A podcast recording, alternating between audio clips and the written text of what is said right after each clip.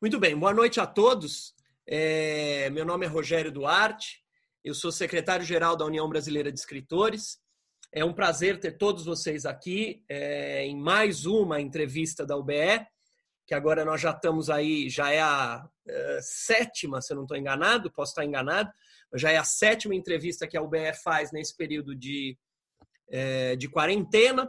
Essa é a atividade da UBE é, destinada a, a nesse, nesse período de quarentena, a gente quer oferecer um bate-papo sobre é, literatura, sobre, sobre cultura, sobre futebol. Semana passada nós falamos sobre coronavírus.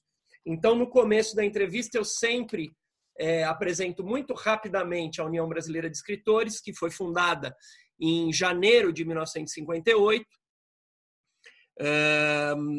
entre os objetivos, só um segundinho, só colocar aqui, é, um pequeno ajuste, só um segundo. União Brasileira de Escritores, só para eu não falar nenhum dado. Pronto. É, fundada em 17 de janeiro de 1958, a União Brasileira de Escritores tem basicamente três finalidades: defesa da liberdade de expressão, defesa dos direitos autorais e demais direitos dos escritores, a difusão da cultura e a democratização do acesso à informação. E é nesse terceiro objetivo que se insere essa atividade. Né? É, hoje o entrevistado é, da noite é José Roberto Toreiro. Eu vou falar rapidamente aqui, vou apresentá-lo brevemente, depois abro o microfone do presidente da UBE, que é o Ricardo Ramos Filho, que vai entrevistar o Toreiro. É, o Toreiro é escritor, cineasta, roteirista e colunista de esportes aqui no Brasil. É formado em letras e jornalismo, ambos os cursos pela USP. É, venceu o Jabuti em 1995 com o Chalaça. Escreveu roteiros para cinema e TV. E é jornalista, foi, começou a carreira de jornalista no Jornal da Tarde, escreveu na Placar e Folha de São Paulo. Entre os roteiros, tem um que eu quero destacar bastante aqui, que é o roteiro do Memórias Póstumas, eu como professor de literatura, né? o, o Pelé Eterno, Pequeno Dicionário Amoroso, e foi sócio da Livraria Realejo em Santos, tá certo? É, vou abrir o microfone. Ah, um aviso a todos os participantes. Normalmente a gente deixa os microfones é, de todo mundo, de, de todos os participantes, a gente deixa os microfones fechados para evitar ruído, só ficam abertos os microfones do entrevistado e do entrevistador.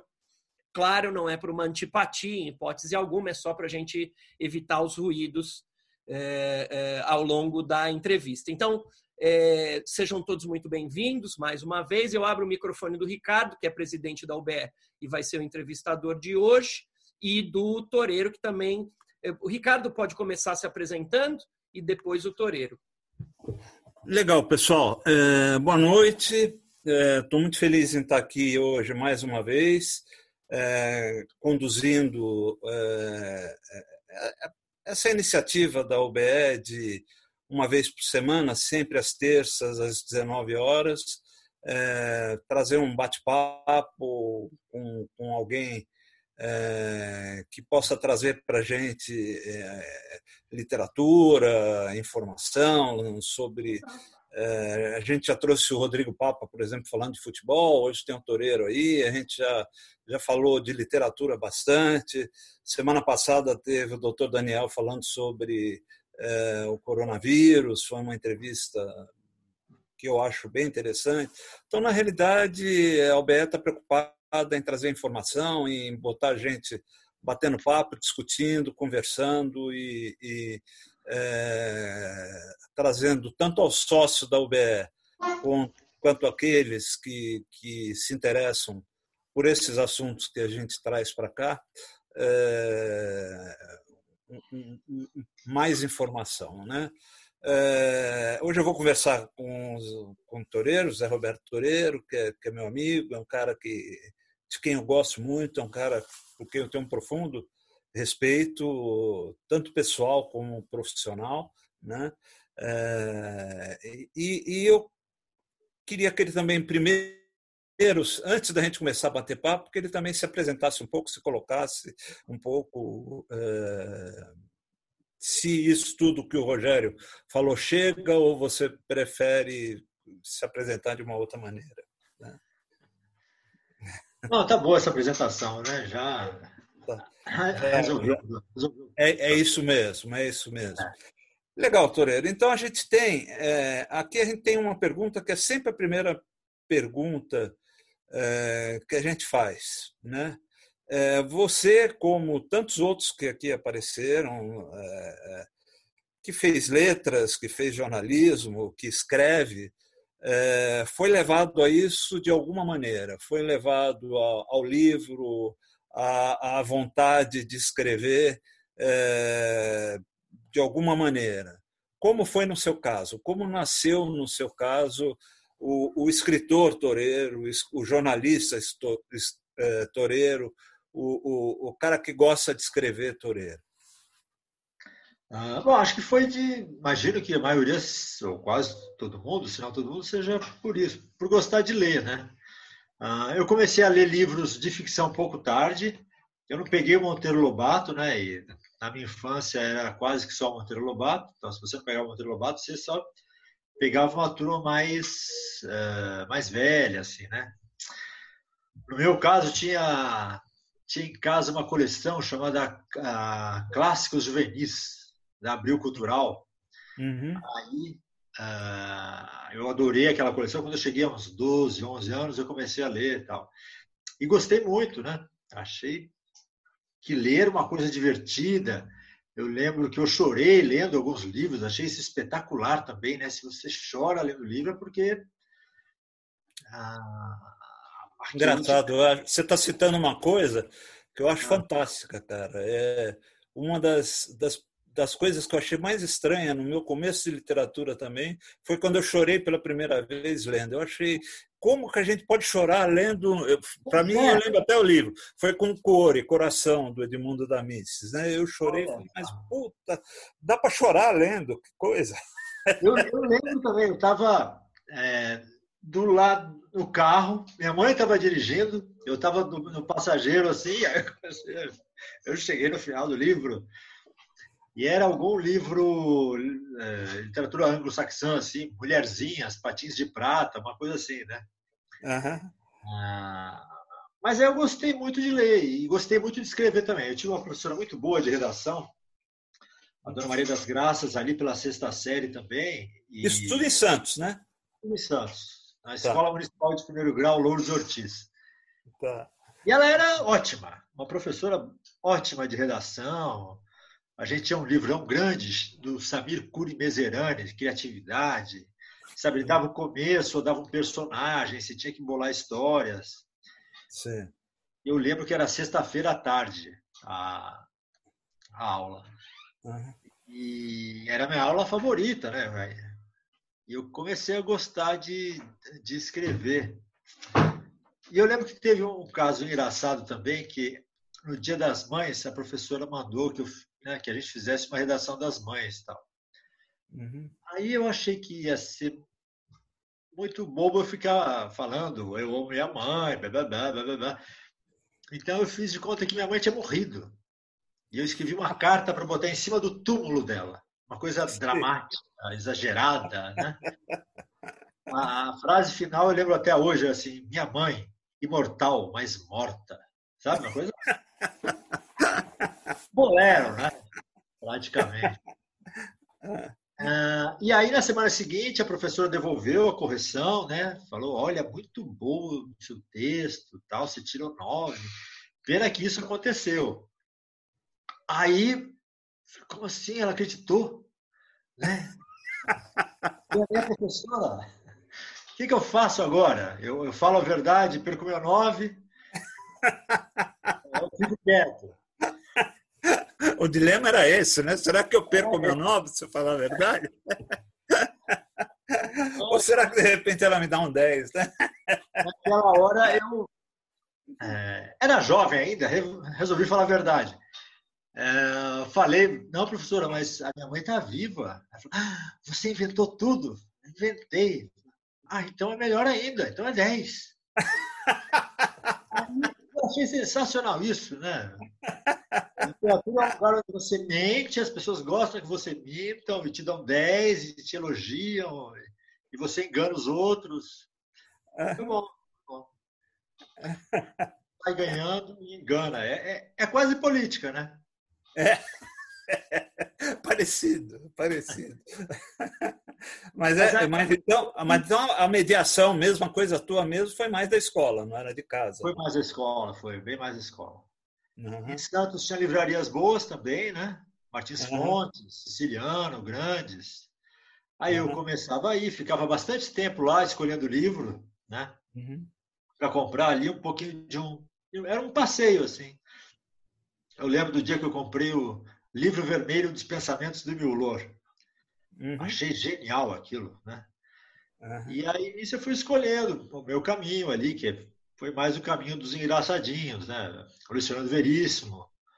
Eu me uhum. apaixonei cedo também, logo com a analista de Bagé. A ah, velhinha de Taubaté. É. Uhum. Foi Leon Eliachar, eu gostava muito. Uhum. Enfim, uhum. foi, foi por aí. Aí eu resolvi fazer, o que eu gostava mais de fazer era a redação, de escrever, ler. Então eu prestei para letras também. Ah, você prestou primeiro para letras, você fez jornalismo depois? É, eu ia fazer psicologia até o meio do ano. Aí eu pensei melhor, falei, não, eu gosto mesmo desse negócio aqui e tal. Aí prestei para letras, entrei, né? Uhum. Mudei para São Paulo, sobrava muito tempo. Ah, quando você muda de cidade, né, para estudar, sobra muito tempo. E eu vi que eu escrevia muito mal.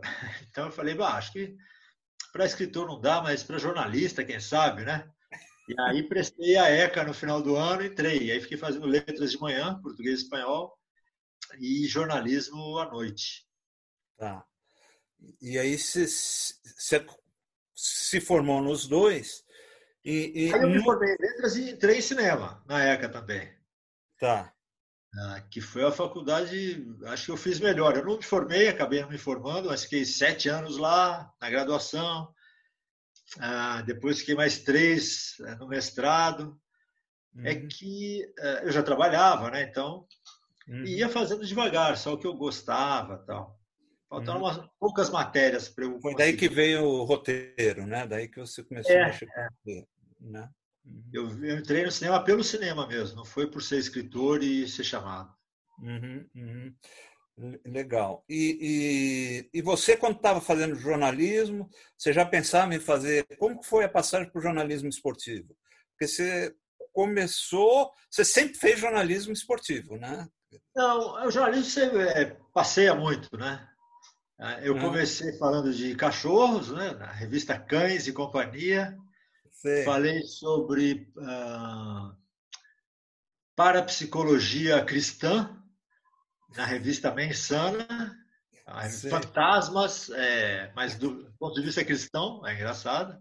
Óbvio. Aí eu fazia tudo, né? Revisão, reportagem, quadrinhos, era espetacular. Uhum. Uhum. Ah, aí eu fui para a revista Química e Derivados e para a revista Plástico Moderno. Tá. Então, é, você vai fazendo tudo. Uma revista de containers, uma revista de RH. Ah, aí Aí depois uh, eu fui para a Folha. Na Folha também passei, né, fiz política e tal. E esporte eu fiquei mais mesmo. Tá. Mas achei muito chato, né? Ficar... O jornal era muito tenso. Não combinava com a minha alma, assim. Aí um dia eu saí, desisti, falei, oh, amanhã eu não venho, obrigado. E não voltei. Uhum. Ah, aí eu trabalhei como assessor de imprensa no governo Luiz Arundina. Uhum.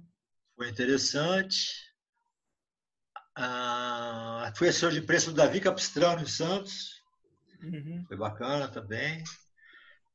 E aí, nisso, eu comecei a escrever o Chalaça, né? lentamente e tal. Uhum. Ah, e decidi sair também lá do, do da Prefeitura de Santos para acabar o Chalaça, que eu não conseguia acabar. Eu tinha um curta-metragem chamado Amor, que eu tinha que acabar, e tinha o Chalaça. Aí saí, fiquei fazendo isso, né? Uhum. Torrando dinheiro guardado, mas dei sorte. O, o, o, Amor ganhou o Festival de Gramado e o Chalaça ganhou uh, o Jabuti, né? Foi, não, e não só o Jabuti, foi o livro do ano, né? O livro do ano. Ficou em primeiro lugar duas semanas na, uhum. na lista dos mais vendidos, na frente do Paulo Coelho, né? que é, é muito mais importante que o Jabuti. Isso é, um, isso é um puta orgulho, né? aí deu uma sorte grande, né? Com esse primeiro de sucesso, aí eu, o Jornal da Tarde me chamou para eu ter uma coluna e eu consegui viver de escrever. Uhum. E depois você acabou indo para o placar, né? Escrever. A placar eu trabalhei um tantinho, mas eu fiquei no Jornal da Tarde ao mesmo tempo que na placar. Depois eu fui para a Folha. Placar foi a época do Juca ou não? Época... Não, Marcelo Duarte já. Ah, Marcelo Duarte. Tá. É. Tá. Ah, e quando eu estava no Jornal da Tarde, a Folha me chamou. Né? Eu escrevia uma vez por semana no Jornal da Tarde. A Folha me chamou para escrever duas sobre futebol. Uhum. E aí que eu virei mesmo uh, cronista esportivo, né? E aí que o uhum. placar me chamou. Era eu uh, fazia as duas coisas ali ao mesmo tempo. É, eu fui seu leitor de, de, Eu sempre gostei de futebol e sempre li, li tudo sobre futebol, né? Eu, eu, até hoje eu, eu, sou um apaixonado por futebol. Então você, é, eu, eu, conheci você primeiro, depois ah. é que eu fui ver o Chalaça e tudo. Eu conheci você vendo, é, lendo as, as suas colunas de, de futebol, né? Agora eu tenho uma curiosidade, é, que para mim é, eu acho que a gente tem algumas coisas assim parecidas. Eu nunca fui para a área de jornalismo, tá? Mas é assim, eu, eu escrevo crônica, que não, não deixa de ser uma coisa, um gênero meio, meio parecido com o gênero jornalista, né? jornalístico, mas é assim, você atua com, com literatura infantil, você atua com literatura para adulto, você é, faz roteiro, né? você trabalha com teatro também, você trabalha com cinema. É, como é, por exemplo? Eu, eu, eu, eu, escrevo roteiro, mas eu acho um saco escrever roteiro. Roteiro eu acho muito chato. Né? Como é para você? Você é, leva numa boa tudo isso, tudo? Ah, eu acho que escritor sempre foi assim, né? É, você escreve muitas coisas. Você, é. você pega Machado, só para pegar o maior de todos, e que teoricamente não precisaria fazer outra coisa a não ser romances, né? Mas é. ele escrevia um jornal, mais de um jornal, ele fazia crônica, ele fazia poesia, né? crítica teatral. O escritor, ele tem que se virar. Se virar nos 30. Né? Ele é um escritor, ele não é um escritor de romance ou um escritor de poesia em geral, né? É. Em geral, ele escreve várias coisas diferentes. Uhum. Ah, então, comigo também foi assim. E como eu fiz jornalismo, letras e, e cinema, uhum. eu acabei escrevendo nos três lugares também, né? Uhum. E, e, mais tranquilo, os três, os, os gêneros para você, você escreve com igual facilidade, não tem, não implica com Não, roteiro é difícil, é mais chato mesmo. Roteiro, não... roteiro você concorda também. É, é você tem que é, o seu cérebro pensa de um jeito meio incômodo, né? Que ele tem que pensar é. tecnicamente. É. O que você escreve não é importante. O importante é você escrever fazendo o cara pensar, imaginar o que você quer. Né? É, é, é. Então, isso é, é eu acho muito difícil você voltar para a literatura depois de escrever roteiro. Né? É um negócio. É, é, a impressão que eu tenho assim é que quando eu levo algum tempo escrevendo roteiro, voltar para a literatura depois, eu volto meio. Eu demoro para engrenar, sabe? Assim, é um negócio que me emburrece um pouco como escritor, sabe? Assim, uhum. Não sei se tem. É, é, é, pra, tem, sei lá, tem truques, né? Você faz uma coisa de manhã, almoça, faz outra à tarde, né? Uhum. É, lavar a louça é uma coisa que também é, é quase uma meditação zen, né? Você eu gosto. É uma das coisas da, da, da, da, casa que eu gosto de fazer, lavar louça. Precisa vir visitar a gente, então.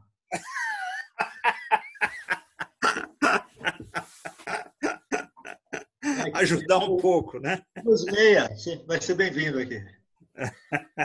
É... Mas tem coisas que ajudam, né? E tem hora que não dá mesmo. Tem hora que é... eu, pelo menos no dia, eu tenho um, horário muito burro, assim, das 11 às 3 da tarde, que meu cérebro fica, ah, sei lá, só, só para pegar a fila de banco, sabe? Uhum. Fica atrás de alguém, o cara dá um passo, e dá o um passo. É, meu QI cai demais nesse horário, é engraçado. horário? Das 11 da manhã às 3 da tarde, assim. Eu sou igual, sou igual. Eu, é. eu para escrever só de manhã. Para mim é um pouco mais. É, para mim já vai a tarde inteira. Eu tenho que escrever até uma hora da tarde, uhum. almoçar e esquece. Porque eu não vou escrever mais, porque depois do almoço. Não, é. eu deixo a coisa nova. Eu emburreço completamente, eu vi numa besta. É, é muito difícil. Mas assim, quando você tem que fazer a coisa, né? Aí é, o que eu quero fazer eu faço de manhã e o que eu tenho que fazer eu faço à tarde. Certo. Então, uhum. ali um bule de café sempre ajuda, né? Uhum. Açúcar, algum açúcar.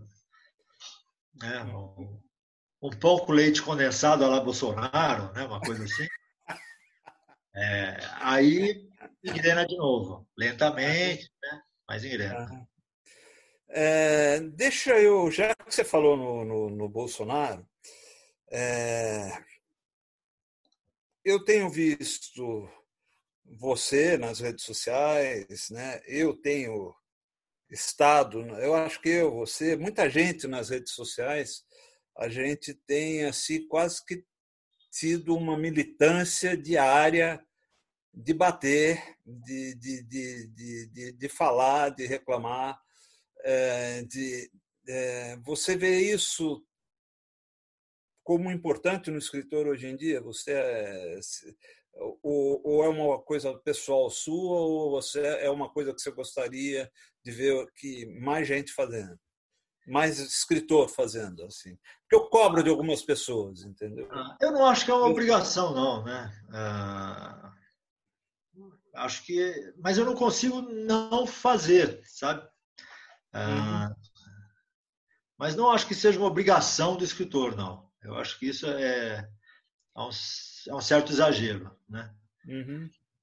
Mas eu gosto, eu preciso, né? Não é nem. É uma válvula é, de escape, né? É. Claro que eu sou a favor, né? Tanto que eu faço o diário do bolso. Eu faço o falso diário do Bolsonaro, que eu faço no, no Facebook, no Instagram, e aí é distribuído na Rede Brasil Atual, Jornalistas Livres. E, e que é muito legal, que é muito legal. Então é como se ele escrevesse todo dia, tal. Né? Hoje ele escreveu, por exemplo, né? No finalzinho ele até fala, ah, agora vou xingar um jornalista, vou mandar um jornalista calar a boca e uhum. e vou a Folha de São Paulo. Né? É um exercício. Agora está sendo diário. Tá? Alguém escreveu aí que ama o diário, você viu, né? Eu vi. É, alguém mandou mas, aí. É, né? Mas para mim faz muito bem. É, no dia 1 de janeiro de, uh, do ano passado, né? Uhum. Quando teve a posse, assim, me deu uma tristeza, uma depressão, né? Aí eu pensei que precisava fazer alguma coisa eu estava lendo o Rascunho, aquele jornal literário bacana lá de Curitiba, e a ah, capa do era... do Rogério, né? Do, do... Rogério. Uhum. É, a capa era sobre diários. Aí uhum. juntei as duas coisas, pô, fazer um diário do Bolsonaro, fazer em primeira pessoa, né? Uhum. É sempre mais divertido do que ficar falando ali, malhando tal. Eu faço um, teoricamente, a favor, né? Uhum. Uh, e foi bom, para mim foi bom. E tem dia que eu preciso, hoje eu não ia escrever. Eu falei, não, não, eu tenho que fazer. Estou fazendo outro livro lá, preciso me dedicar. Mas foi uma manhã tão tormentosa, né? Com, a, a, com a o cara novo da PF, o cara da PF que sai do Rio, o cara da Funarte que volta, é, aquele cara de camisa amarela que intimidou as enfermeiras, sabe? Uhum. Aí eu fiz um sobre o RH, uma coisa assim. Uhum. Aí me acalmou, né? foi bom. Né? A vingança acalma. Né? É, é. Ela é, desopila, né? A gente precisa, de vez em quando, a gente precisa tirar um pouco esse amargor de dentro da gente, né? De, de algum jeito, precisa pôr para fora. Não tem, é claro que isso mostra que a minha alma é menos nobre, né? Porque eu preciso, a vingança é, faz bem. É. Uh, mas fazer o quê, né? É, mas se isso for uma questão de nobreza, então a minha, minha alma, cara, não tem nobreza nenhuma, viu? Porque está é, cada vez mais difícil, viu? Eu, eu, eu ando espumando muito. É, só, só né? me aqui, a, a Agnes pergunta se vai ter o terceiro livro do Diário de Bolso. Vai ter, Toreiro? Vai, ele está até gordo demais já, porque aconteceu muita coisa do segundo para cá. Né? Ah, o segundo, acho que foi até outubro. É, 300 dias. Aí aconteceu tanta coisa, né? O final do ano, esse começo, o Covid, já está um, um livro gigante mesmo. E vai, vai sair por onde? Moderna? Não, eu que tô, eu fiz uma editora para lançar os diários do bolso. Porque você tem, você tem, você tem tido um contato com o pessoal da Moderna lá, né? Um grupo, aquele grupo lá dos, é dos seis ou dos sete, sei lá. Sete, é. é. Não é da Moderna, é que tem alguns que são, né? A Eva, a Eva Furnário, Pedro Bandeira e o Ilan Breman são exclusivos da Moderna. Uhum. Eu, a Rosana Rios, o Ricardo Azevedo e a Mirna Pinsky não. Tá. A gente faz um, tem um grupo desses sete escritores que a gente se reúne mensalmente para conversar, uh, sempre de algum tema literário, algum livro de um dos sete que está sendo feito ou foi feito, ou um livro, lá, O Sol é para Todos, a gente leu um dia, ou um livro teórico. Sempre, uhum. sempre tem um tema sério. Uhum. Tá o Pedro Bandeira também, né? Tá nesse. Pedro também. Uhum. Tá, ah, que legal. Santista também. E a eu, tua ida? Eu Azevedo, somos Santistas lá. Ah, é uma turma boa, hein? Só tem, só tem Santista, então é uma é. turma legal. O, o, mas o Ilan não é, não, né? O Ilan não é. O Ilan é corintiano. Aí é estragou, é... né? Aí estraga, aí não, não, não dá. O... Balançou a cabeça, é. é. Mas escuta, e, e, e aí falando nesse grupo, esse grupo é um grupo de literatura infantil e você, nesse grupo, participa como escritor de literatura infantil. É, a experiência de ser pai a experiência, é, é que te levou para esse caminho ou você já, já...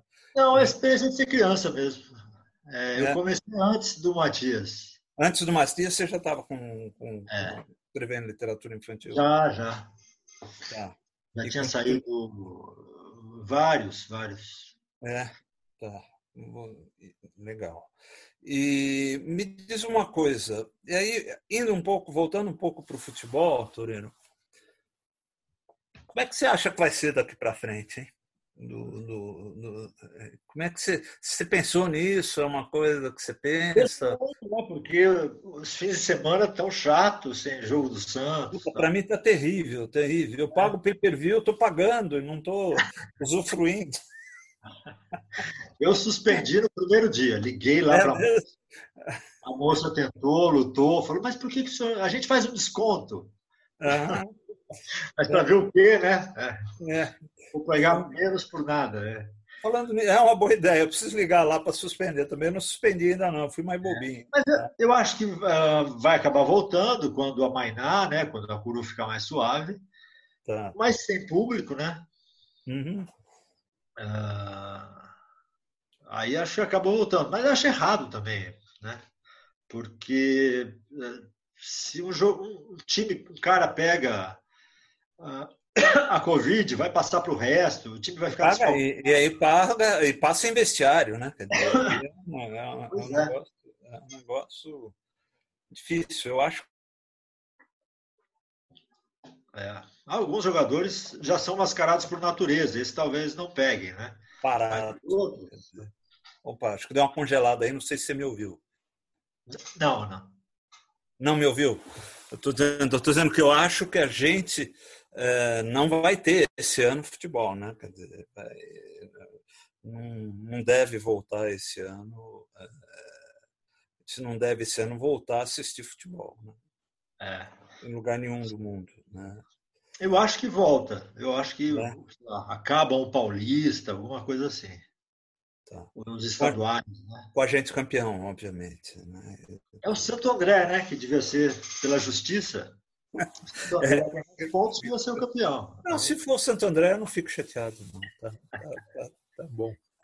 Maria Esther, provavelmente palmeirense, protestou. Hein? É. Escuta. Oi. Não, posso só interferir mais uma vez? Claro, sempre. Você a, a, aproveitando que você falou da Maria Esther, ela, ela perguntou lá no chat se quando você escreve, acho que ela estava falando, voltando um pouco para o Diário de Bolso, é, se é o jornalista ou o escritor escrevendo ou se, e se existe essa separação. Ah, na, no Diário do Bolso não tem, né? Eu tenho que fazer uma pesquisa grande, eu leio um bocado todo dia. Então eu estou super bem informado do, do, das coisas e tal. Faz clipe, né? faz clipe. Sites, assino jornais. É, né? Eu capricho um bocado, porque, enfim, não pode errar, né?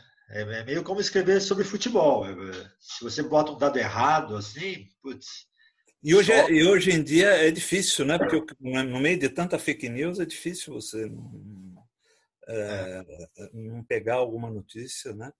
Eu ontem eu fiquei muito assim, porque ontem você vê pelo cúmulo, ontem chegou, chegou a correr um, um, chegou a correr notícia ontem que a carta de despedida do Flávio Miliati era, era fake, era, não, era, não, era, não era verdade. Eu falei, pô, mas quem que vai fazer uma carta de despedida fake? Que que, que, que é isso, né? Bom, tem cara que faz redação que a mãe morre fake, né? Quer dizer, não... É. Não, mas eu tomo cuidado. Acho que até agora eu não caí em nenhuma fake, não. Não. Ah, só vou no que está comprovado e tal. Uhum. Isso tem uma vantagem de que é em primeira pessoa, então ele pode imaginar, ele não. não né? Pode ter ficção, né? Você dá uma ficcionada né, também. Ah, bastante. Não. não. Legal. Escuta, uma dúvida que eu tenho desde. Se a gente pega é, todos os seus trabalhos, a tua história, você fez muita coisa com, com Marcos Aurélio Pimenta. Como que é esse trabalho? Como que é? é, é ele, é, é, ele, ele participa do texto também? É? Sim, a gente, mais da metade dos meus livros são com ele, né? Muitos roteiros também, e tal. E como que é? Porque é uma coisa para mim, como que é escrever um livro em parceria, vamos dizer assim? É, é uma coisa que na literatura não tem, né? Acho que a, considera um pouco nobre, alguma coisa assim, porque não tem, e eu acho que é bom. Mas em cinema, por exemplo, é obrigatório.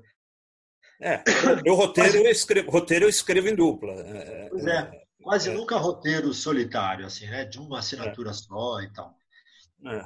Ah, publicidade. Tem as, duplas, de... tem as duplas de criação, né? Tem as duplas de criação tal. Então é muito comum. Uhum. Ah, em outras artes, né? Uhum. Em literatura não. Mas a gente arranjou um jeito bom de fazer. Uhum. É o seguinte: a gente uh, lê, escolhe o tema, né? Uhum. aí lê sobre o tema os dois, não sempre as mesmas coisas, mas várias coisas iguais. Uhum. Aí a gente planeja o livro juntos.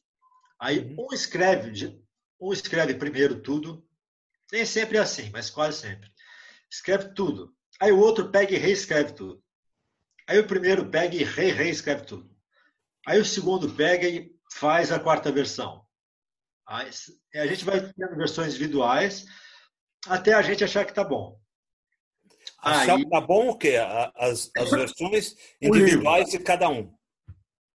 É, não é de cada um, é sempre a mesma, né? Ah, é, tá. Cada um está pegando aquela versão. Ah, tá.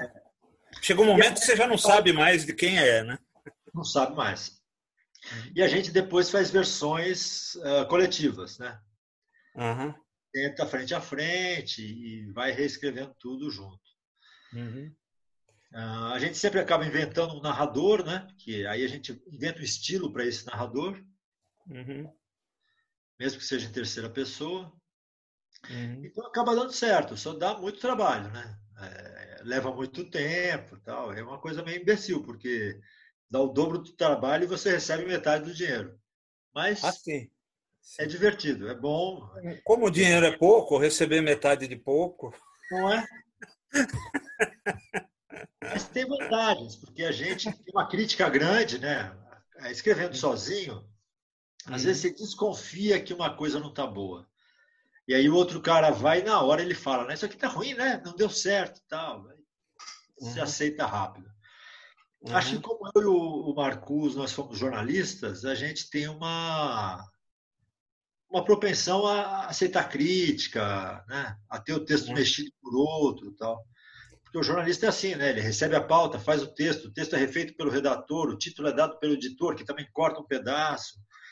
Então você é menos apaixonado. Mas de qualquer maneira, de qualquer maneira, é um convívio harmônico para fazer isso, é uma coisa tranquila. É impressionantemente harmônico. É. A gente nunca brigou, nunca teve assim, é desse jeito eu saio do livro, nunca teve uma coisa assim. Sim, sim. Muito, eu fiquei, quando eu vi, eu fiquei imaginando, porque é, eu imagino que seja assim. Eu já vi livros assim, eu já vi na obra de um autor um ou outro livro escrito uhum. em parceria, né? Mas uhum. vocês têm muita coisa. Eu acho que talvez até a maior parte é, é em parceria. Né?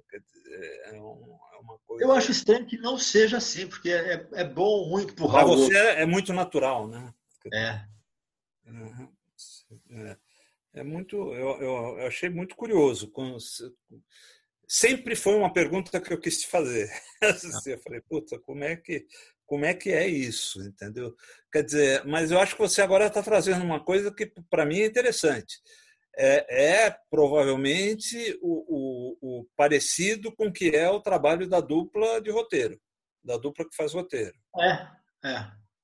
Em roteiro né? tem mais especificidade. Então, por exemplo, tem um cara que é melhor em escaleta, tem um é. cara que é bom em descrever cena, tem um cara que é bom em diálogo só.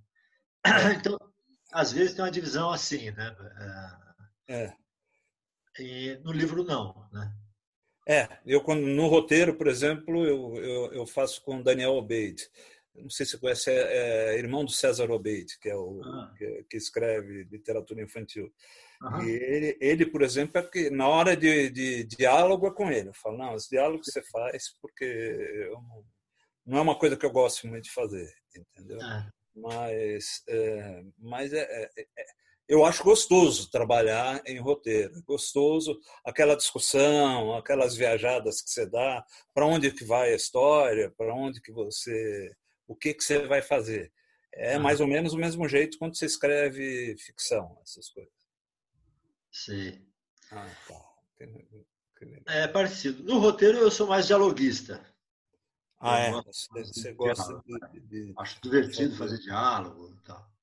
Uhum. Me colocar no lugar do personagem e tentar uhum. pensar como ele, né? Uhum. Que tem a ver um pouco com o Diário do Bolso, né? Tentar pensar uhum. como o oposto. Uhum. E, e, desde o Chalaça é assim, né? O Chalaça é em primeira pessoa também.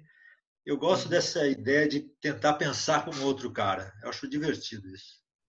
E, e, e é, é legal como exercício e aproxima o leitor também, né? Você escrever na primeira pessoa, você sempre está mais próximo do leitor, eu acho. Né? Acho que quase sempre, é. É um pouco mais cativante. É. Geral, né? É, eu tive recentemente, eu escrevi um, um, um juvenil é, feminino na primeira pessoa em que eu tinha eu, eu era uma menina. Foi uma experiência curiosa. Uma menina, ser uma menina de 15 anos é um negócio é um desafio grande, é um negócio. É, muito difícil. Eu, eu já fui uma menina de 12. Ah, é. é. é. Naná, Naná Descobre o Céu é um romancinho histórico, de, é uma Índia, ainda por cima. Uhum. É difícil, né? Muito mais é difícil. É difícil, mas é um, como exercício é muito legal, né? É uma coisa é. que, que, que te, te joga para frente. Escuta, você me fez uma pergunta no começo que eu não sei por que, que isso atravessou minha cabeça agora. Você me fez uma pergunta qual era o meu time do Santos e qual é o teu? Ah, sabe por quê, cara? Porque eu vi aqui um título que eu acho que é quase uma epifania, né? Santos, um time dos céus. Né? Isso é. é. esse título é um título lindo, né? Quer dizer, é um título maravilhoso. Né? E tem o trocadilho, né? Santos, céus. É, Era uma expressão na época, né? Isso é dos céus. Tal. É, é, é. Então... E o Santos tem aquela camisa branca, enfim. Tem... É, aquela coisa imaculada, né? É. é. Eu, é, Rodolfo Rodrigues, Nelsinho. Eu não vi o Carlos Alberto jogar, né? Então é Nelsinho, é. Joãozinho e Márcio Rossini. Um cara que batia muito. batia, batia. O Márcio. Era... É. Se eu tivesse um pouco mais de tamanho, aquele seria o meu estilo. Sim. Na lateral esquerda, o Léo, que é. Ah. Ó, tem gente reclamando aí, coitado do Gilmar. Mas o Rodolfo Rodrigues era melhor do que o Gilmar. O Gilmar, né? Tem esse defeito. É. Ah, o, o jogou no Corinthians, né? Então, é, isso eu acho que é uma, é uma coisa que. Mas saiu de lá e viu a luz, né? Há tempo tal. Né? Ah, volante melhor que eu vi, acho que foi o Dema. Eu, vi o Clodoaldo já na decadência, sabe? Sim. Agora a Copa de 70 passou na televisão, o Clodoaldo era um monstro quando era novo. É. Impressionante. É. Mas eu vi já depois dos 30, então acho que eu ficaria com o Dema ou com o Maldonado. Lembra que? Lembra o Maldonado? Maldonado foi, foi. Eu queria ser que nem o Ailton Lira, ah, Ayrton Leira não só, não só jogador de futebol, se a personalidade Ayrton Leira também, né? Era... Aí o Giovanni, com aquele cabelo vermelho, era né, na, no jogo contra o Fluminense, achei sensacional, era um, um cara que eu queria ser. Milton Batata, Serginho Chulapa e Edu. A, gente só concorda no Edu é e no Rodolfo Rodrigues. Rodolfo Rodrigues também. Rodolfo Rodrigues. É. é que o Rodolfo Rodrigues, para mim, foi, acho que talvez o melhor goleiro que eu já vi jogar em, em todos os tempos. Ele e o é. Mazukiewicz também, também foi o, o, que jogou, jogou, foi um goleiro da seleção ainda da, da União Soviética, né? Então, esses eram. Era, Yashin também, né? Também era, é, eu não vi. É, é o Mazukiewicz eu só vejo ele levar o drible do Pelé, né? milhares de vezes. É. Aquele que ele sai de lado e não faz o gol, né? O, o, o não gol mais famoso, né? E escuta, você trabalhou na SPM. Tinha um programa na, na, na, na, na SPN. Você tinha um programa na ESPN? Eu era constantemente convidado, mas não era um programa, não. É, no tempo do, do, do Trajano, não? No tempo do Trajano, é. Mas não, ah, não cheguei a ter um programa, não. Chegou a. Ah, tá. Era. Eu, eu, che... eu tive um programa no Canal Brasil, uma coisa bem, bem imbecil, esse, esse programa, esse programa eu cheguei a. Acho que eu cheguei a ver alguma coisa. Era um programa onde eu entrevistava coisas. Porque é? era o programa mais barato possível, né? E o programa mais barato possível é o programa de entrevistas como a gente está fazendo aqui, né? Não se gasta nada uhum. tal. Você está tem que convidar um cara. Tá. Mas aí, convidar um cara é caro. Então, eu entrevistava uhum. objetos. É, a bandeira do Brasil, a revista Veja, a nota de um real, a vagina, o amor, a morte. Sabe? Aí fazia o texto, né? Uhum. E convidava um amigo ator para fazer a, a voz de cobertura e tal.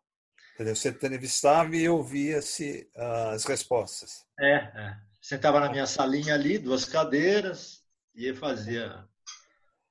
Aí uhum. teve cinquenta e tantos programas, tem no YouTube. Né? É uma boa uhum. ideia. Se eu fosse um bom ator, assim, seria uma coisa boa de ver. É, o Paulo, Paulo Mauá aqui está dizendo que é Santista também, está dizendo que chegou a assistir esse programa e deu risada, dizendo que era um programa.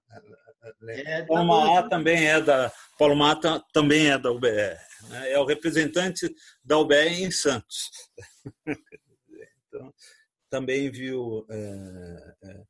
Agora, é, eu vi passar uma pergunta é, aí que me deixou curioso, que eu não sei se é verdade, dizendo que você é um cara que a direita bate pouco, que a direita te assedia pouco, que a direita te enche pouco saco. É verdade isso? É verdade, é extremamente. Assim, eu apanho muito menos né, do que outras. Talvez porque você está fazendo a primeira pessoa, se colocando. No, no, se, Pode ser, porque. Não são lá muito inteligentes, acham que é o Bolsonaro. Já teve gente, poucos, poucos, mas teve uns três ou quatro que acharam que era. Uhum. Mas uh, é difícil. O que, que o, o Bolsonaro vai xingar? Eu estou falando que o cara pensa, né? Uhum. Não tem muito como xingar, como ofender. Né? Uhum. É estranho. A ironia tem essa vantagem, né? É, é. Porque... É... Não, os comunistas não são horríveis, esquerdopata não é. Não dá. É, porque eu falo sempre isso, né? A imprensa, essa extrema imprensa, tarará, tarará. Uhum. É, então, e a eu... gente, e a gente, a gente lê morrendo de rir. E eles leem meio com cara de, de bobo, né? Não tem que é, falar. Né? Não... De vez em quando entra. Quer dizer, um por texto, dois, às vezes cinco, seis, uh, me xingam tal. Mas aí eu faço o banimento sem conversa e passa é, bloqueia e fim de papo. É, é sem, sem dó também, porque. Mas nunca teve assim, tipo, Juca que for e tudo ameaça de, de, de, alguma coisa? Não, não, não teve. Não. Acho que o humor também dá essa aliviada, né? Uhum, é uma uhum. crítica com humor, acho que alivia um pouco, sem primeira pessoa alivia. Uhum. Se é um texto grande de dois mil toques também afasta muito, né? Muita palavra, né? Muita palavra aí. É, baralhada ali. O pessoal fica lá no Twitter, né? O pessoal não é, não é muito chegado nisso, não, né? É. É, não, acho que não entende, né? Não, não, mas eu, é, eu acho que é, essa questão do humor, desde lá de trás, né? Você já desde o do Barão de Tararé, desde o Sérgio Porto, desde o, é, desde o próprio Enfio já era uma. Se bem que o Enfio apanhava muito, né? Mas o Enfio, Enfio, Enfio também batia um pouco demais, né? Também um, o Barão era... apanhou bastante também, né? É, mas o Barão é era muito engraçado, né? O Barão é, é, entre sem bater é ótimo, né? Aquele é. botão na porta da, da cadeia. O... Entre sem bater e se entrar, não bata. É. Eu gosto daquela também dele. Se você é, nunca desista dos seus sonhos, se não encontrar numa padaria, procure em outra. Né? deixa só... O Barão é, é um cara sensacional. Sabe? É. A biografia dele é ótima, é um cara maravilhoso. Eu curto demais. Aparício Torelli, né? Ah. Fala, Rogério. Só, só, desculpa interromper novamente. Então, é que nós estamos chegando aqui, são aos 50 minutos de entrevista, a gente tem mais. E tem um... muita pergunta, né? Eu estou vendo que tem muita gente querendo perguntar, né? Pois é, então, é, nesse momento, Toreiro, é, geralmente quando dá uns 50 minutos, a gente abre para as perguntas de quem quiser fazer. E só antes das perguntas, é, eu tenho um, um, um, WhatsApp aqui de um amigo seu que te manda um abraço, Toreiro, que é o Luiz Biagione, nosso amigo. Ah, Biagione, é meu amigo também. É, ele, manda, ele, diz aqui: manda um beijo, um beijo para o Toreiro. Ele não pode estar aqui porque hoje é aniversário de casamento dele. Mas ele ah. de, de, de, de, casamento ou, ou, de namoro, não sei, ele colocou lá no Facebook. Manda um beijo pro Toreiro, diz que amo ele e que tenho saudade da última cachaça que tomamos. Esse é o, esse é o, é o recado que ele te manda. E... Foi ótima mesmo, na casa dele e tal. É, o Biajone é um cara que tem cachaças espetaculares, né? É, quem quiser fazer pergunta, uh, pode fazer, não precisa escrever no, no, não precisa escrever no chat. Quem quiser fazer as perguntas pode é, levantar a mão tanto na câmera mesmo, assim, que hoje a gente consegue identificar aqui, ou levantar a mão ali no, no, tem o recurso, né? Tem o, o, o, o, Zoom, ele, dá, ele tem esse recurso de levantar uma mãozinha, aparece na sua câmera. Quem quer perguntar? Eu acho que o Papa vai querer perguntar, os apaixonados de futebol é, já sabia. Deixa eu só dar, do, Papa, só dar a palavra para o meu amigo Luciano, e aí você, você é o próximo a perguntar. Luciano, boa noite. Opa! É, Luciano, seu microfone está liberado. Pode fazer a pergunta. É, boa noite, está escutando? Sim. Sim. É, é, eu, passou assim uma conversa sobre na nossa conversa aqui que eu estou na entrevista, uma, se falou no, em coronavírus, né? E eu, eu, a minha pergunta é a seguinte, assim, qual a tua visão nesse momento do, do jeito que está andando Estou ouvindo. aqui em São Paulo? Luciano, é, Luciano, desculpa te interromper. É, tenta aumentar um pouquinho o volume do seu, do seu microfone.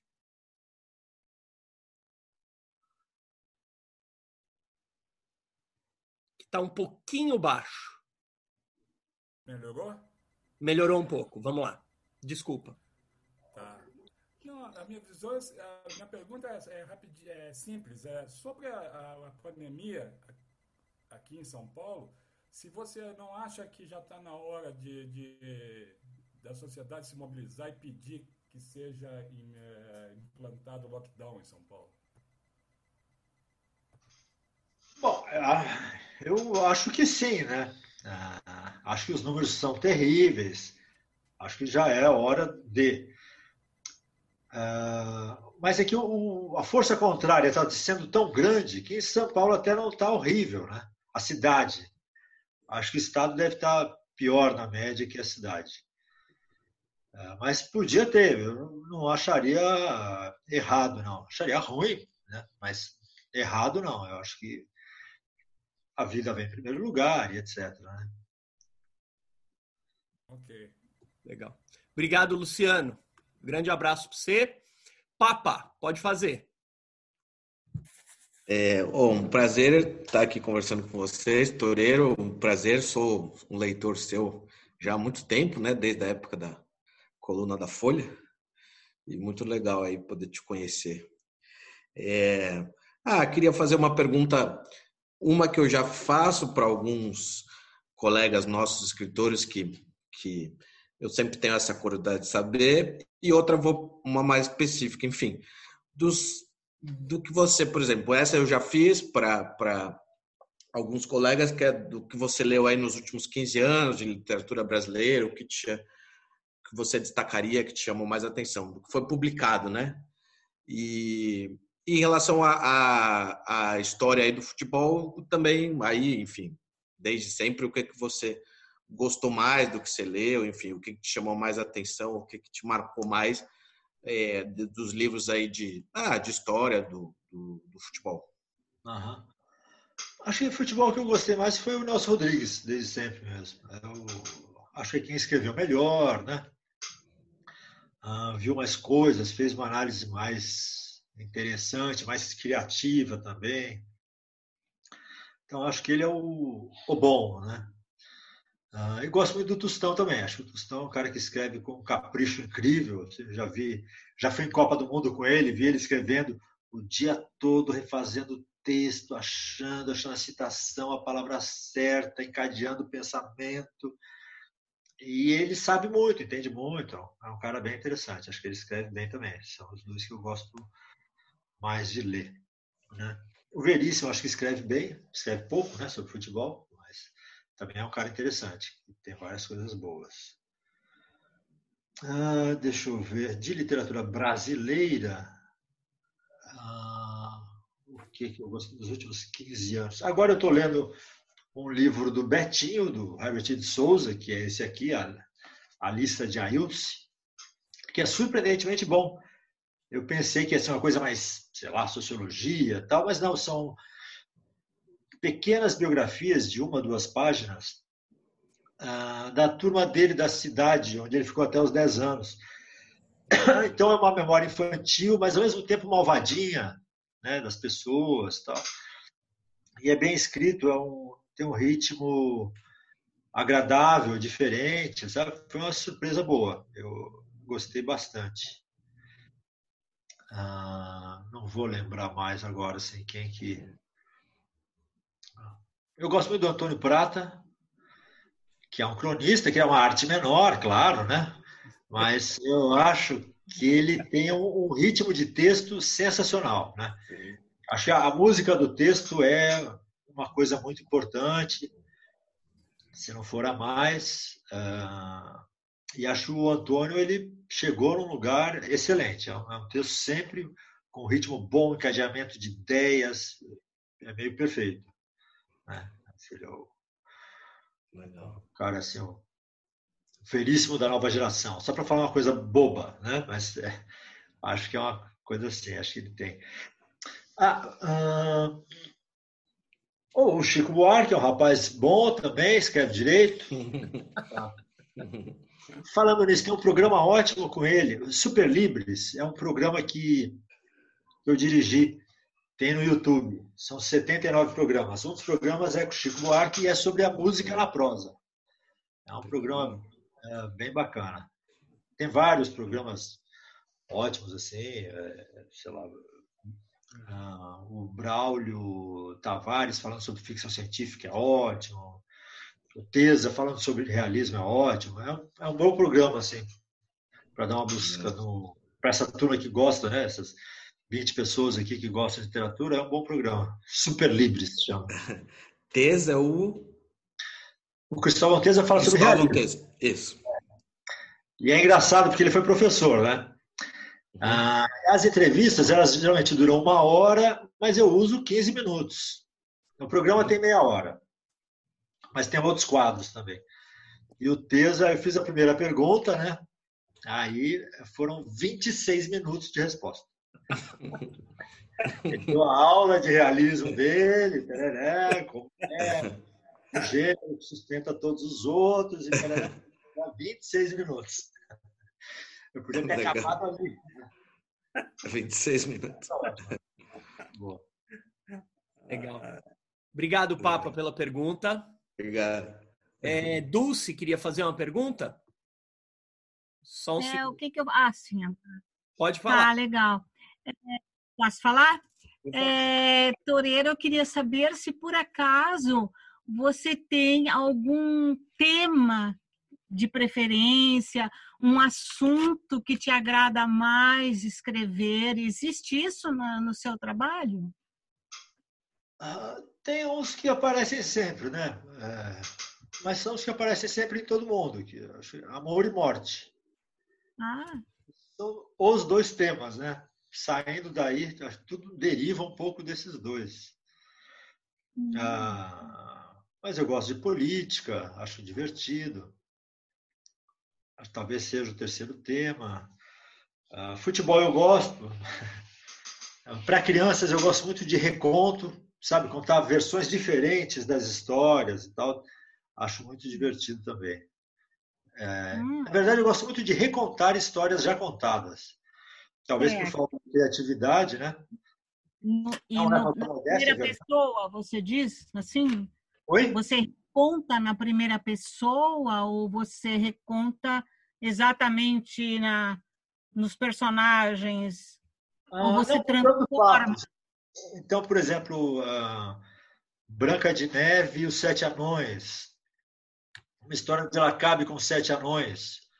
Ou uh, em que ela tem a maçã, em vez dela morder, ela faz uma torta para todo mundo, para os sete anões, e todos acabam dormindo. Perfeito, perfeito. Ou, em vez de ela ser colocada numa caixa de vidro, ela é enterrada e se transforma numa vampira. Eu acho isso muito divertido, sabe?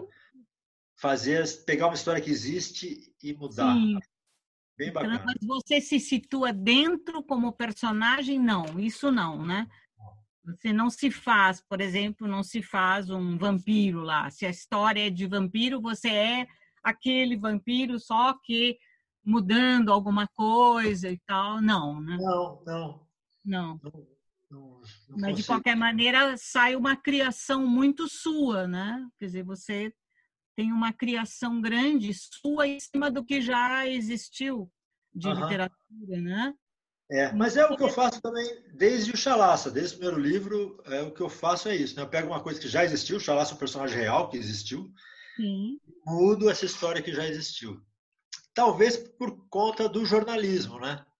Como eu venho do jornalismo que parte de alguma coisa que aconteceu, de uma Sim, história pode ser, pode prévia, ser. talvez eu tenha sido treinado nisso e eu não consiga sair muito, não.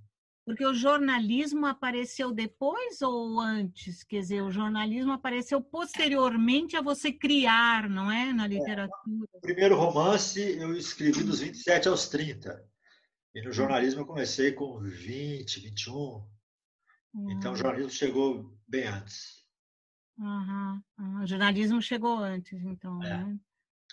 Então talvez eu seja um pouco viciado nisso, né? De partir de alguma coisa já existente. Sim, mas acho é super criativo, né? Porque você refaz, né? Faz, constrói, né? Isso é passa para o contemporâneo, né? Para o atual contemporâneo, é isso muito interessante. Ah, achei muito interessante essa, as suas visões aqui. Gostei bastante, embora eu confesse que não tenha, não conhecia, sabe? É a primeira vez que eu estou entrando em contato com, com você, mas estou achando muito convidativo para começar a pesquisar esse seu pensamento. Eu sou muito das ideias, sabe? Eu sou meia das ideias. Minha formação em ciência humana e tal me deixou muito assim, né? Ah. É, filosofia, psicologia e tal. Então, mas é, procurando. Estragam a gente, né? Quero conhecer as suas ideias, entende? Mas ah, muito obrigada, foi ótimo. Obrigado. Obrigado, Dulce, pela sua dúvida, pela sua dúvida. Ah. É, ah. É vício de professor falar obrigado pela sua dúvida. É, obrigado pela sua pergunta. Obrigada. É, quem mais quer fazer perguntas? Opa!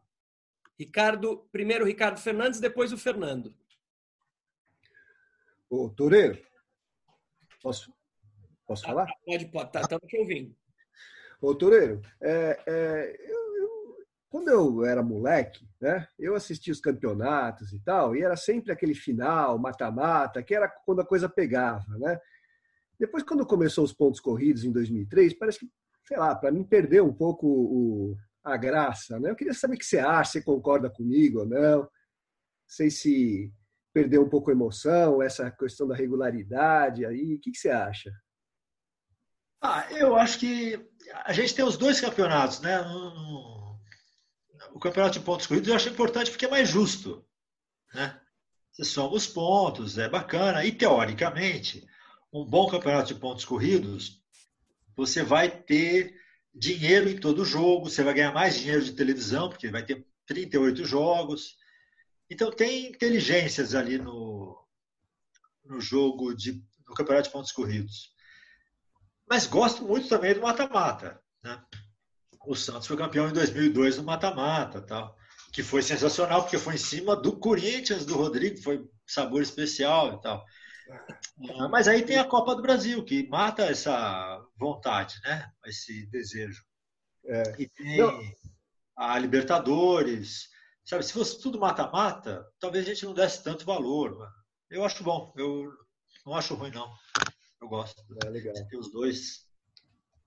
Uhum. É, porque eu acho que assim, o, o, o é, eu sou corintiano, né? Então, puto, o Corinthians é, sofria.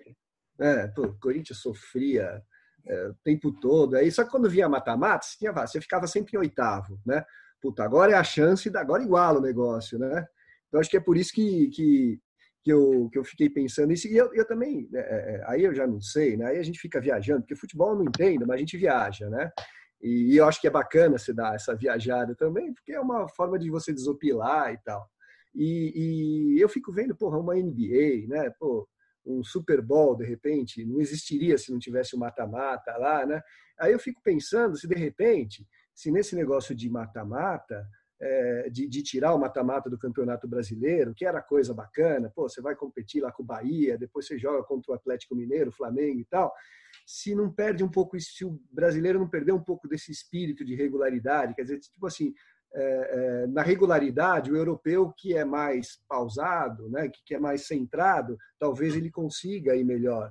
De repente, o, brasileiro e o americano, todos os países americanos, ele consiga, ele precise disso, né, dessa superação e tal. Então, não sei, né? É, é mais por isso que eu fiz o meu comentário aí. Mas é claro, né, é um campeonato mais justo, vamos dizer assim, mais equilibrado, né? É, é bom para ganhar questão financeira, você consegue se planejar, o cara que vai patrocinar o time tem a certeza de 38 rodadas, né? Eu, é. eu entendo esse tinha, lado. Né? Tinha. É, é, bom, tinha, né? É, é. Se bem que eu, como corintiano, estou adorando não ter campeonato esse ano.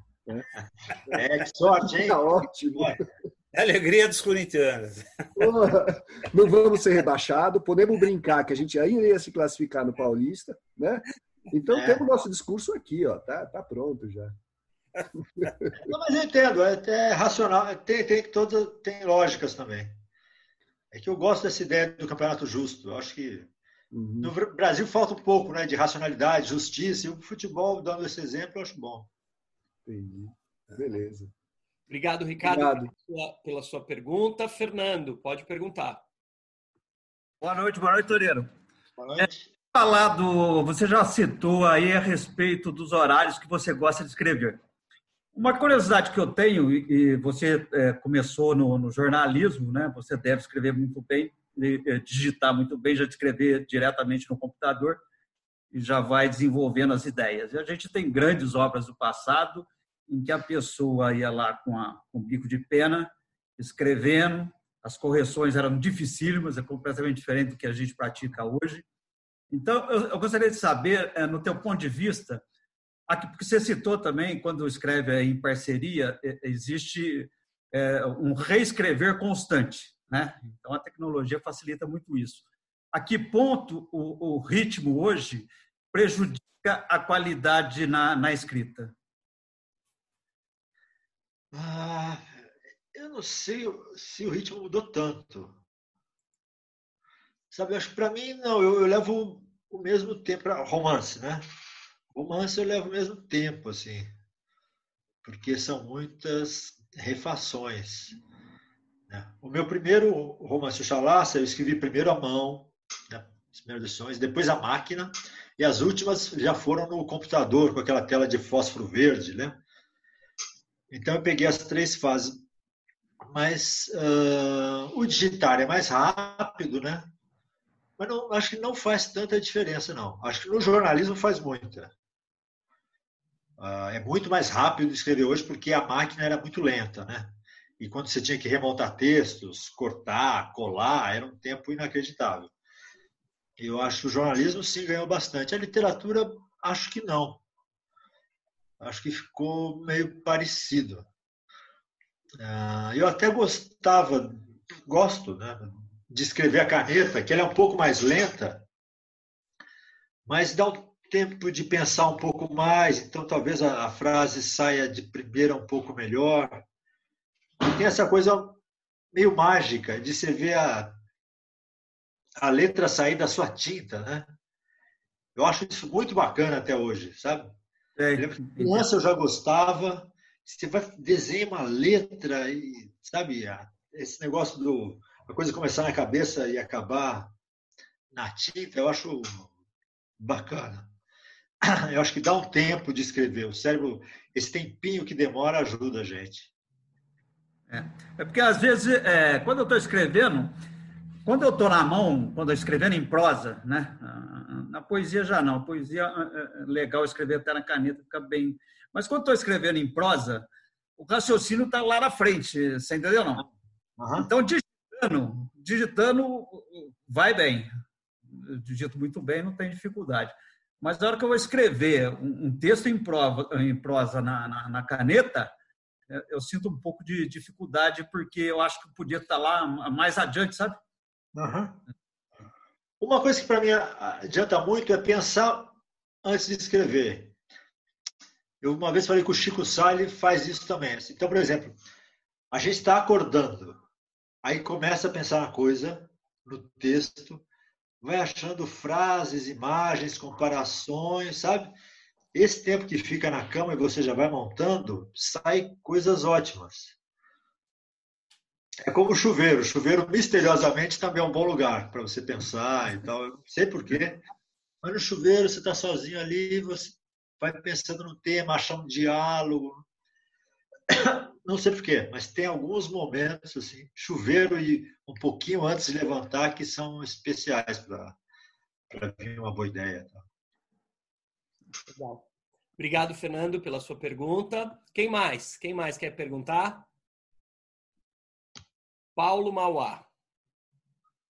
Só um segundinho.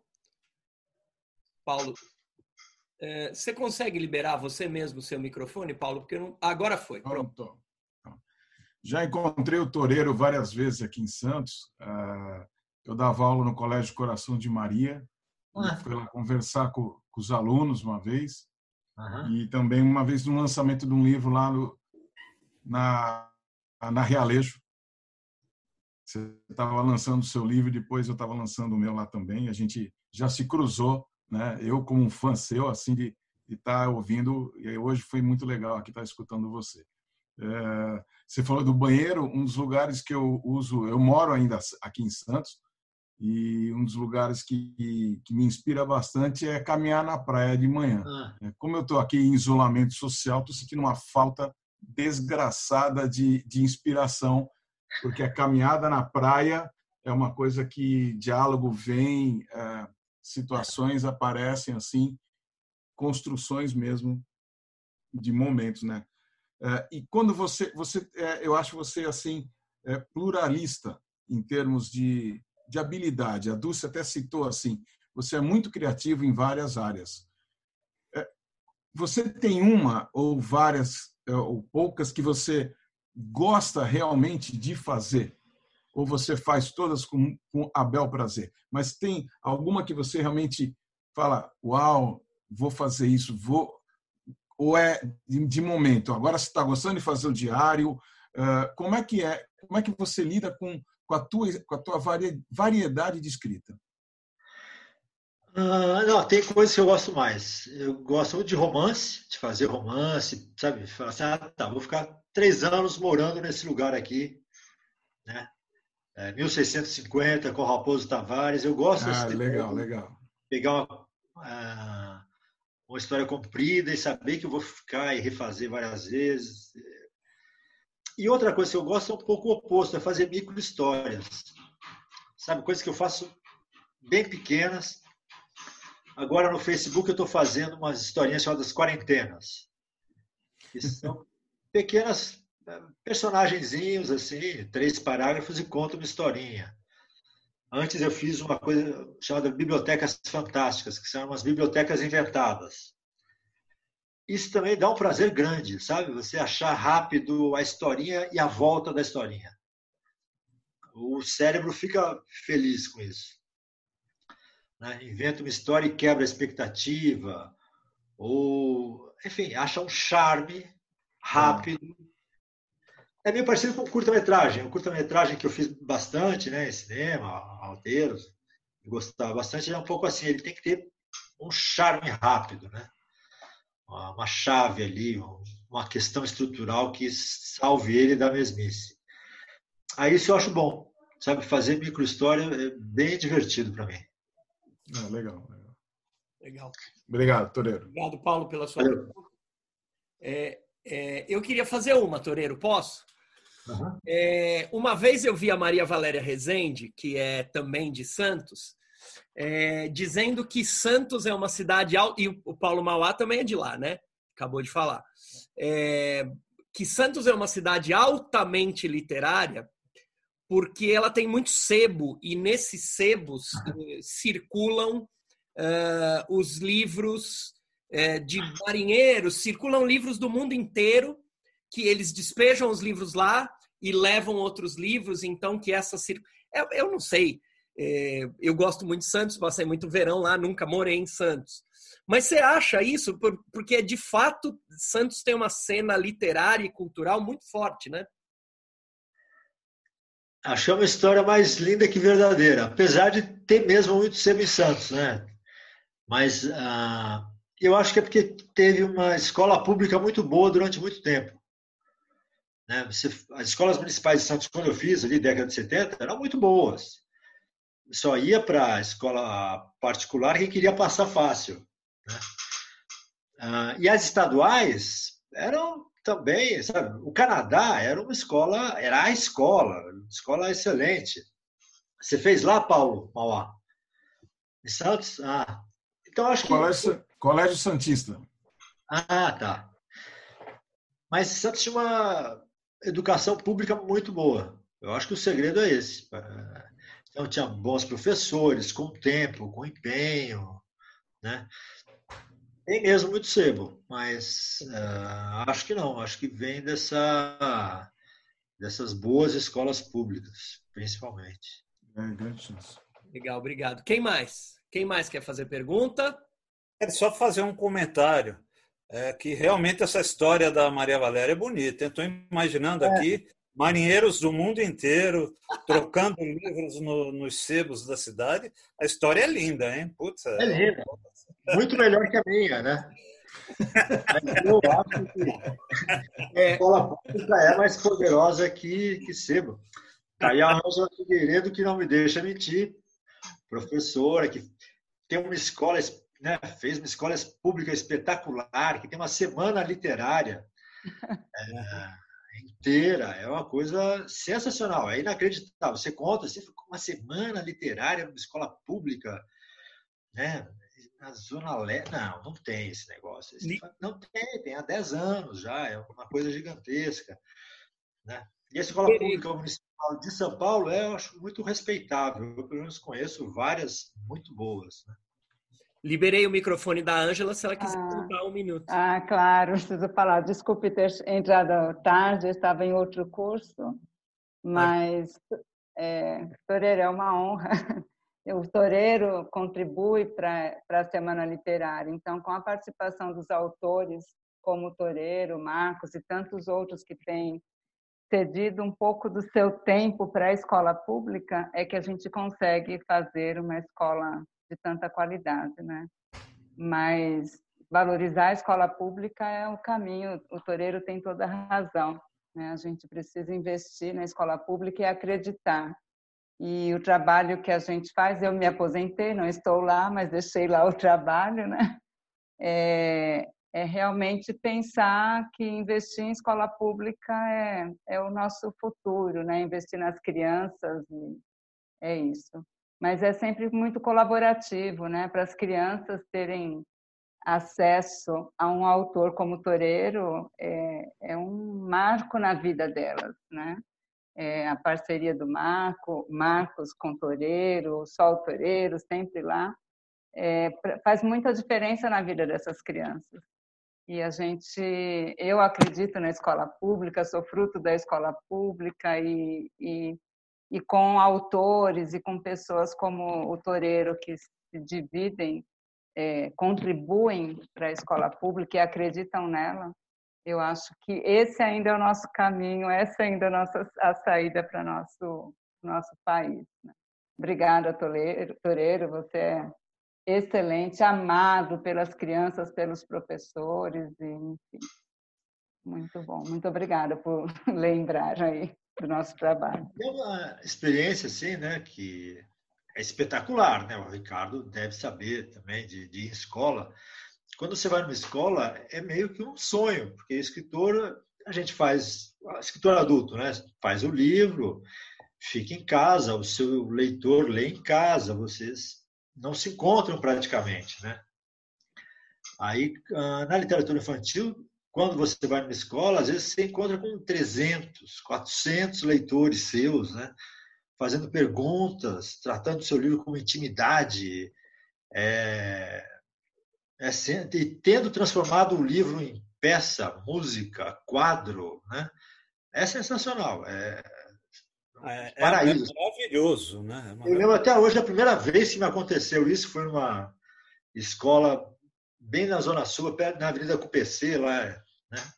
aqui em São Paulo tal. Foi inacreditável. Assim, como? É assim, então? Eu falei, ah, isso é vida, então, né? de, de escritor tal. Se é assim, é bacana. Gostei. E aí eu comecei a escrever muito mais. Né? Isso aconteceu com uma história de futebol, meu primeiro infantil. E aí, de lá para cá, eu fiz mais livros infantis que adultos.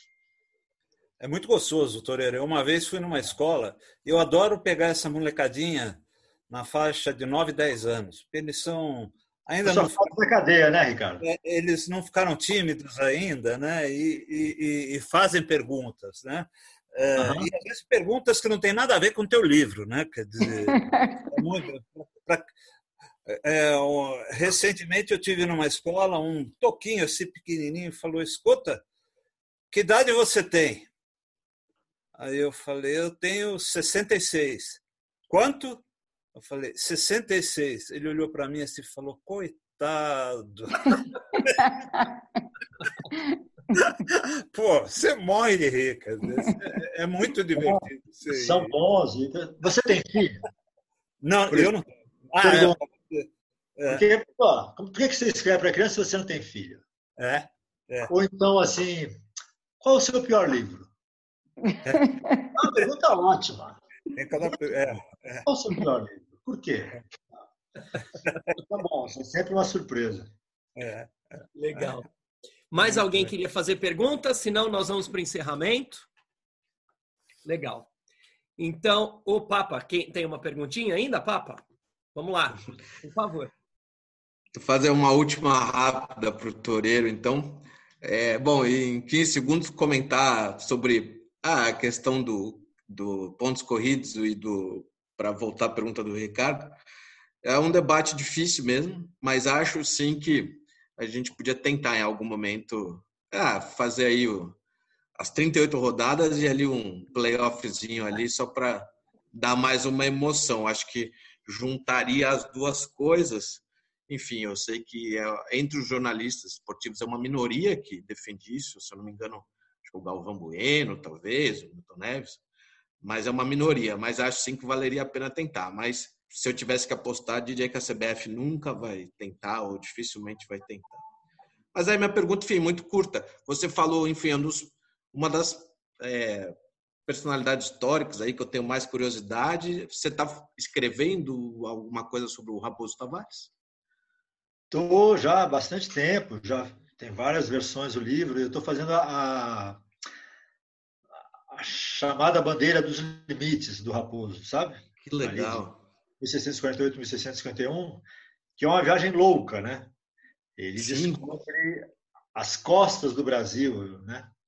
Vai até a Bolívia, sobe Madeira Mamoré, acaba no Amazonas, uma caminhada de três anos, é, 10 mil quilômetros, saem duas mil pessoas, chegam menos de 200 vivas. Tá? Aí estou fazendo esse. É um livro histórico ou um romance histórico? Romance histórico. Romance, histórico. É uma história sensacional, né? É, tem até coisa demais. Não, sensacional, mas é. Imagina que você. Ah, fantástico, fantástico. Né? E um caminho absurdo, luta com jesuítas e guaranis, depois luta com espanhóis, depois toda a Amazônia. É um... Ele está diminuindo agora. Era um livro gigante, assim, 500 uhum. páginas, agora já tem 400. Acho que quando chegar em 300 ele fica decente. Não, sensacional, Toreiro. Acredito que, bom, pouco que eu já li, é talvez uma das maiores marchas em termos de quilômetros que um homem já fez na história, né? É uma coisa gigante. Só o, cabeça de vaca tem alguma coisa assim, né? Também é. E tem previsão já quando você vai terminar? Tem, é 2017. A previsão era essa. Né? Mas. legal, legal. Muito bom. Obrigado, Papa. Obrigado. Obrigado. Bom, então é, eu queria agradecer ao Toreiro pela entrevista maravilhosa é, e convidar todos os presentes na semana que vem. Daqui a pouco eu, eu o Toreiro e o, e o, Ricardo podem se despedir, claro. Eu só queria dizer que na semana que vem, dia 12 de maio, terça-feira à noite, no mesmo horário, 19 horas, a gente distribui o link, começa a distribuir o link às seis e meia nas redes sociais. Agora eu estou enviando mailing também e a gente circula pelas redes é, pelo WhatsApp dos, dos participantes e tal. Semana que vem a gente entrevista Tiago Ferro, é, que foi vencedor do, da categoria romance é, do Prêmio Jabuti no ano passado com o pai da menina morta. Então, é, espero vocês aqui na semana que vem. Ricardo, é, se quiser se despedir, e depois o Toreiro e a gente encerra. Bom, eu queria primeiro agradecer a todos vocês que, que estiveram aqui com a gente né, e que participaram dessa, dessa entrevista. É, e queria agradecer especialmente ao Toreiro por dar um pouco do, do, do tempo dele para estar aqui com a gente, conversando. E trazendo um pouco dele para a gente, que foi, foi muito gostoso, foi muito um papo muito descontraído, muito legal. Eu curti bastante a entrevista. Obrigado, Toreiro. E vamos ver se a gente se vê depois do, do confinamento, se a gente se encontra para bater um papo. Né? Tá, tá fazendo falta isso. Ah, vamos lá, é só marcar. É... Ah, foi um prazer, gostei muito. É... Nesses tempos de confinamento, assim, encontrar com 20 pessoas, né, fazer essa festa virtual é muito bacana, muito divertido. Foi ótimo. Apesar do assunto ser desinteressante, o encontro foi muito bom. É isso, pode ser alguma. O assunto foi ótimo. Muito obrigado, Toreiro. É, essa entrevista deve estar disponível no canal da UBE no YouTube ainda hoje à noite. É, ah, tá. Muito obrigado e boa noite a todos. Obrigada. Obrigado, pessoal. Até a próxima. Tchau, tchau. Tchau, Paulo.